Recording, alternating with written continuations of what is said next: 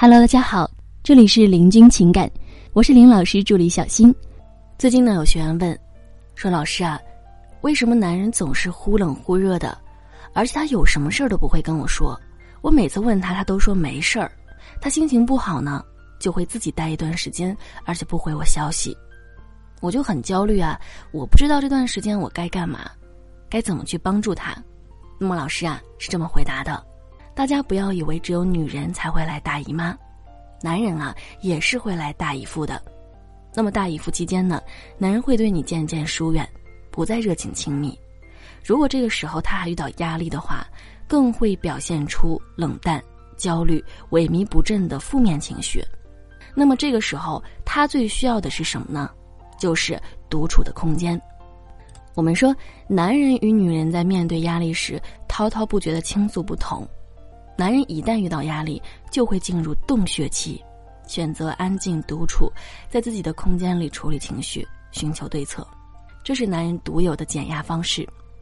在这里呢，我们温馨提示一下：如果你也有情感问题，可以来加我们林老师微信：八七三零九五幺二九八七三零九五幺二九。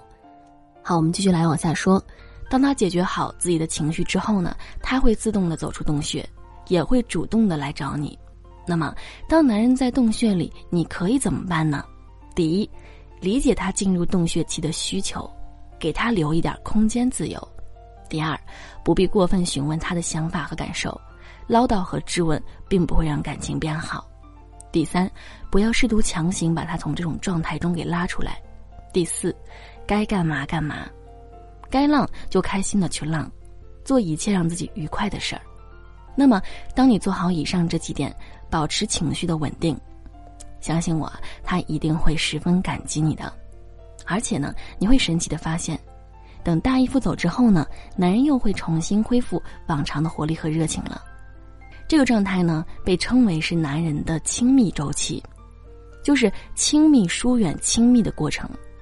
其实，在一段关系中，当男人获得足够多的亲密感后，他就不会再对爱有极度的渴望了，那么随之而来就会产生新的需求，怀念独处和自由，进而对女人产生疏远。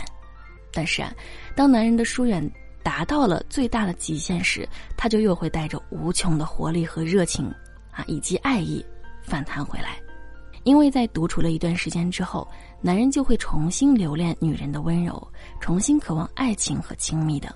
那么，就像是橡皮筋拉到一定限度的时候，它会以更强大的能量反弹。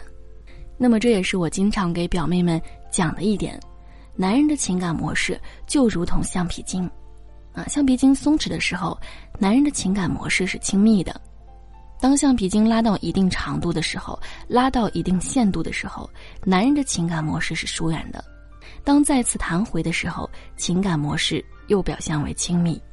所以呢，如果表妹们能够更好的理解男人的亲密周期，那么很多问题自然是迎刃而解了。